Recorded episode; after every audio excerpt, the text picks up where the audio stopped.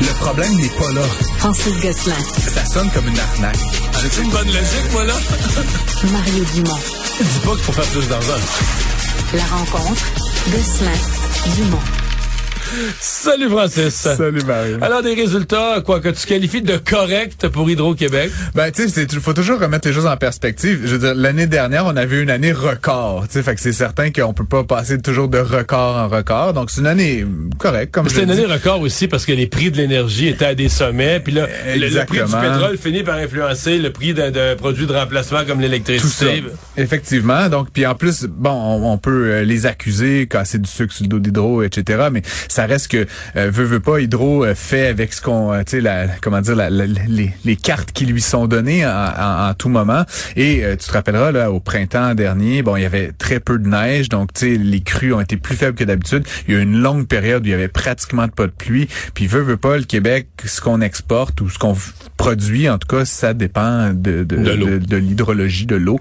Euh, donc c'était on avait peu on avait peu ou pas euh, suffisamment d'énergie à exporter. Ceci dit, ils n'ont pas perdu d'argent. là. Ben non, ils n'ont pas fait des profits records.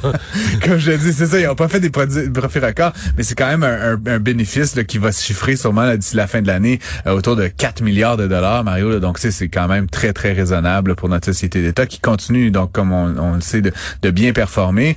Euh, et puis là, euh, on peut s'imaginer qu'à mesure que le plan de Monsieur Sabia se met en œuvre, là, puis bon, ça va prendre une décennie, mais essentiellement on va être capable de produire davantage. Ouais. à- à des nouveaux prix, revenus, mais des ouais. nouvelles dépenses aussi, là, comme tout le programme d'entretien, euh, Oui, ne serait-ce mais- que pour la fiabilité du réseau, c'est des dizaines de millions. euh, Tout à fait. Puis là, il y a deux choses là-dedans, Mario. Il y a l'entretien pour les Québécois, qui est essentiellement un enjeu politique. Là, dans toi puis moi, quand quand ils perdent euh, 12 heures de, de, de, de vente d'électricité à toi puis moi, ça se traduit pas par des grosses pertes. non, mais, là, des pannes. On est Ben, de plus ça, en plus dépendant de l'électricité. Les gens sont... Mais il y a un volet là-dessus qui est ca- carrément quand il y a des pannes, notamment à l'exportation. Là, je, je crois comprendre que dans les contrats qui sont signés, il y a, carrément des pénalités. Si t'es pas capable de livrer au moment que tu as dit à cause, par exemple, d'une panne, ben là, euh, ça affecte très négativement le résultat.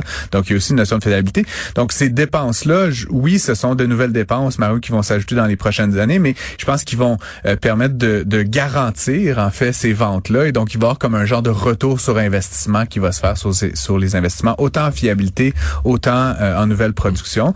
Ça va être aussi intéressant, Mario, qu'à mesure qu'on déploie de l'énergie comme de l'éolien, du solaire, etc., ben, on va être capable de fournir de l'énergie, hein, c'est-à-dire euh, le nombre d'électrons dans l'année. Ça réglera pas notre problème de puissance parce que souvent, quand on demande beaucoup d'énergie à un moment T, là, souvent... La tu sais, fameuse période de la pointe. ben ça, ils vendent ou ils vendent pas, il fait soleil ou il fait pas soleil. Malheureusement, ces énergies-là intermittentes, c'est pas fiable, mais ça permet justement de garder les bassins euh, euh, des, des barrages un peu plus élevés et donc d'utiliser davantage de cette quand il y a les périodes de pointe. Donc encore une fois, ça va être euh, intéressant à observer, mais je trouve que les résultats, comme je le dis, sont corrects. Je voulais juste mettre un peu, euh, c'est ça, là, de, de, de contexte, parce que l'année dernière était une année exceptionnelle, donc je pense pas qu'il faut s'attendre à ce que Hydro passe de record en record le perpétuellement. Ils sont dans un marché qui est mondial, celui de l'énergie. Puis comme tu dis, c'est un produit parfois de remplacement par rapport à d'autres énergies, le gaz, le pétrole, le charbon. Donc c'est sûr que dans le temps, quand les, ces autres euh,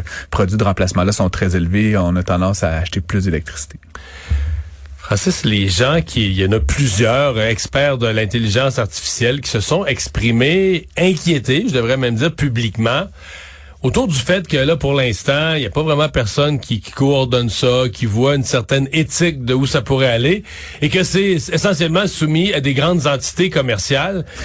Et là, il y a eu, euh, ma foi, euh, tu sais, on dirait dans une machine à boule, une boule qui est allée rebondir à gauche, à droite. Non, mais un, un- un des génies, Le euh, ouais, un des génies de l'intelligence artificielle euh, qui est qui a changé d'employeur quoi trois fois dans le même 24 heures, je sais plus trop là. Euh, le génie, oui, mais surtout c'est c'est euh, le visage de d'OpenAI, euh, Monsieur Altman, puis euh, c'est un, un, un visage charismatique. Tu sais, il y a, il y a certains de ces leaders là, bon, tu sais, Monsieur Musk par exemple, ces temps-ci là, on, il fait un peu le bizarre, le un beau peu. et le mauvais temps. Ouais, tu sais, il a endossé des tweets euh, antisémites. Peu importe, là, comme je te dis, mais, mais M. Altman, c'est vraiment perçu comme, comme une force euh, charismatique. On a tendance à aimer ce personnage-là. Euh, évidemment, OpenAI a cette particularité-là qu'initialement, ça a été créé comme une OBNL, hein, comme un, un non-profit aux États-Unis, avec cette volonté-là de développer un outil, notamment ChatGPT, qu'on connaît beaucoup aujourd'hui dans, dans les maisons, euh, un peu pour pour le plaisir, entre guillemets, ou pour les les fins de la cause, pour développer l'intelligence artificielle, sans nécessairement une arrière-pensée commerciale derrière ça. Depuis, évidemment, le monde a beaucoup changé. Euh, Microsoft s'est emparé d'une partie de ça par de l'investissement. Ils ont créé une filiale à but lucratif, etc. C'est très compliqué. Puis je pense que c'est essentiellement cette tension-là, Mario, entre des gens qui sont des quasi-scientifiques, tu sais, qui développent du code un peu pour le plaisir. J'utilise le mot plaisir, là, mais Pour l'utilité collective, Puis voir qu'est-ce que ça va donner, puis tu sais, waouh, waouh, waouh. Et de l'autre côté, des gens qui veulent, passer à la machine à sous, là, puis la machine à boules, si tu veux, puis, puis faire de l'argent, puis du gros, gros, gros argent, parce qu'on le sait, évidemment, euh, Microsoft, Google, Apple, euh, Amazon, tous ces joueurs-là sont en train de mettre des dizaines de milliards de dollars vers l'intelligence artificielle. Et donc, vendredi, pendant que je faisais ma chronique avec toi, là, tu sais, ça, ça s'est joué à peu de choses près, ben, il y a le conseil d'administration de OpenAI qui a décidé, sans autre forme de procès ou de, de préavis, de démettre Sam Altman, donc le président, le PDG, de ses fonctions effectives immédiatement. Et donc, euh, ça a pris un peu le monde de l'intelligence artificielle et même le monde de la technologie, je te dirais, euh, de, de surprise. Entre-temps, ils ont nommé le chef de la technologie euh, à sa place, M. Murati. Mais là, euh, pendant le week-end, il y a eu des rumeurs que M. Altman pourrait reprendre son poste. Là, on savait pas trop pourquoi ni comment ça se jouait. Et là, entre-temps, ce matin, Microsoft a euh, offert, puis je pense qu'il a accepté, une job euh, comme chef du laboratoire euh, d'intelligence artificielle chez Microsoft. Mais là, euh, écoute, c'est une histoire un peu folle. Il y a 500 ou plus de 500 employés d'OpenAI qui menacent de démissionner immédiatement si M. Altman n'est pas remis pas. en position. Et donc là, évidemment, puis ils demandent sur ces faits, eux, de démettre le conseil d'administration. Mais là, écoute, ça semble être une grande guerre qui se joue. Et je comprends pas, puis j'ai beau avoir J'ai peut-être une solution. Ouais, vas-y. Ben, tu demandes à ChatGPT qu'est-ce qu'il ferait dans pareilles circonstances. J'ai un ami, euh, je vais le nommer, le Stéphane Guidouin, là, sur, euh, sur Facebook, qui a dit exactement ça. On devrait demander à ChatGPT euh, quoi faire. Quoi faire mais, euh, mais écoute, ça semble être vraiment une situation euh, un peu euh, folle. Puis je- toute cette histoire-là, Mario, c'est un peu en temps réel. là. Tu sais, ces gens-là, tu peux te les imaginer, c'est un peu tous des scientifiques fous. Là. Je, je, je, Ouais, ouais, caricature, ouais. mais il y a des il y a des décisions qui se prennent puis qui sont envoyées par communiqué de presse à 1h30 du matin. Là. Tu sais, c'est genre on rembauche le PDG, on le démet. Tu sais, C'est comme un peu 24/7 euh, cette histoire-là. Ouais. Donc euh, écoute, je sais pas comment ça va. Qu'un se- côté, tu pourrais leur dire, bon là, dormez, là, dormez là-dessus. Demain matin, on Ils ne dorment pas, ces gens-là. Mais euh, je, je, je te promets que je vais t'en reparler cette semaine parce que je pense qu'effectivement, il va y avoir un dénouement là, probablement Mais dans tu les, dans qu'il les pourrait prochains jours. retourner à... Euh, Ben là, c'est comme c'est un peu un genre de c'est vous ou moi là, tu sais, fait que c'est je pense c'est le PDG comme je le disais charismatique, un peu la figure de cette entreprise là qui l'a quand même emmené jusqu'ici versus un conseil d'administration qui l'a accusé dans son énoncé carrément d'avoir dissimulé des choses. Là. Mais là, quelles choses a-t-il dissimulé? Pourquoi est-ce qu'ils ont senti le besoin de prendre une décision aussi brusque aussi rapidement? On n'a pas toutes les informations encore, mais euh, c'est sûr que ça va être euh, ça va pour être, euh, Microsoft, c'est-tu perçu comme un bon coup d'aller le chercher, oui? ah ben oui, pour Microsoft, c'est un home run, mais en même temps, Microsoft, comme je te dis, qui ont investi dans OpenAI. Ils n'ont pas intérêt que la compagnie, que les non, employés... puis euh, 500 partent dans personnes direction. travailler chez Google puis chez les Non, je compétiteurs. donc, ils- je je pense qu'ils sont à la fois opportunistes, mais un peu inquiets de, de, de que ça vire mal. Là. Ah, tu vois, nos collègues l'ont fait. En chat GPT dit communication transparente. Il est crucial d'établir une communication transparente entre les employés et les parties prenantes. OpenAI devrait envisager de, publier- de publier une déclaration officielle expliquant les raisons du limogeage de Sal Batman et la position du conseil d'administration. Écoute active, l'entreprise doit écouter attentivement les, propri- les préoccupations des employés. non, mais Ouais, ouais. Ben, plus facile à écrire Ouais, qu'à faire, ouais, ouais, Monsieur ChatGPT, mais écoute, euh, pas, pas une mauvaise idée Recette. même. Bon. Voilà. Euh, Parle-moi de l'effet euh, Pierre-Carl Pellado chez les euh, chez les Alouettes, parce que effectivement, le Pierre-Carl Pellado est pas sur le terrain. Danny Machocha a fait les bons gestes, est allé chercher une coupe de joueurs en défensive. Mais il y a quand même des gens dans le monde des affaires qui disent, ouais, mais tu sais, une organisation sportive doit avoir des assises solides à la base, puis tu construis le sport là-dessus. Parce que les Alouettes avaient plus ça depuis une couple d'années. J'ai pas toutes, le, encore une fois, les infos internes, mais c'est sûr, c'est sûr qu'une organisation, quelle qu'elle soit, puis je pense que dans le milieu du sport notamment, Mario, quand tu sais que ta business va pas bien, c'est pas engageant, c'est pas mobilisant. Ça insécurise tout le monde. Quand tu sais pas si ton salaire va être payé, puis tout, tout, tout secteur d'activité là confondu. Et donc les Alouettes, comme on le sait depuis des années, ça allait pas bien. Euh, les, finances étaient dans un état catastrophique. Mais c'est pas, encore une fois, on, niaise. Je, pense pas que c'est l'effet PKP, mais ça reste que depuis que Pierre Calpedo a fait l'achat de l'entreprise, il a dit ce n'est pas un projet économique, c'est un projet de cœur à long terme.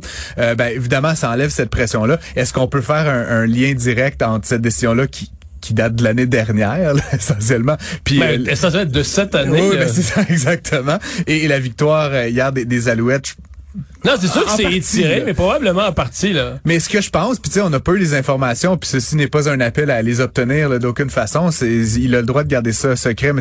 Pierre Capello, mais, mais ça reste que je pense qu'il avait pas payé très cher parce que l'idée, c'était pas c'était pas le coût d'achat de l'entreprise, c'était combien étais-tu prêt à essuyer de pertes. Ben, c'est ça. Année après année, perdre. Tu sais, parce que l'achat d'une entreprise, souvent, ça va être un, on va dire, c'est un facteur des profits. Un multiple des profits. Un multiple des profits. mais une entreprise qui perd de l'argent au rythme où les Alouettes en perdaient, c'est sûr que c'est... Ben, je, je, moi, je, je, les aurais acheté les alouettes là, pour une pièce symbolique ou même, j'aurais vendu toutes mes affaires. Mais s'ils perdent 5 millions la première année, ça, ça t'aurait dérangé. ça aurait été plus difficile pour moi de suivre le rythme. Ça t'aurait tanné, là. Ceci dit, qui, peu importe le montant qu'il a payé, tout le monde s'entendait à l'époque pour dire, puis tu sais, j'ai relu des, des articles de l'époque qui avaient pas payé cher. Est-ce que c'était 1 million ou 5 millions? Mais, mais tu sais, je compare avec des entreprises comme les Tiger Cats d'Hamilton ou les Ça vaut combien une bonne équipe de la CFL qui va bien, là? Ben, tu sais, pour monsieur, madame, tout le monde, cher, mais dans, dans l'univers des franchises sportives, ça vaut rien. Tu sais, c'est comme les plus grosses franchises de la CFL valent environ 50 millions de dollars. Ah, c'est beaucoup d'argent, mais tu sais, compare ça au Canadien de c'est un milliard Il y avait la liste des, des équipes sportives de Toronto, mettons les Raptors, les, les Maple Leafs, puis il y avait même pas les Argos. C'est comme, c'est comme trop petit.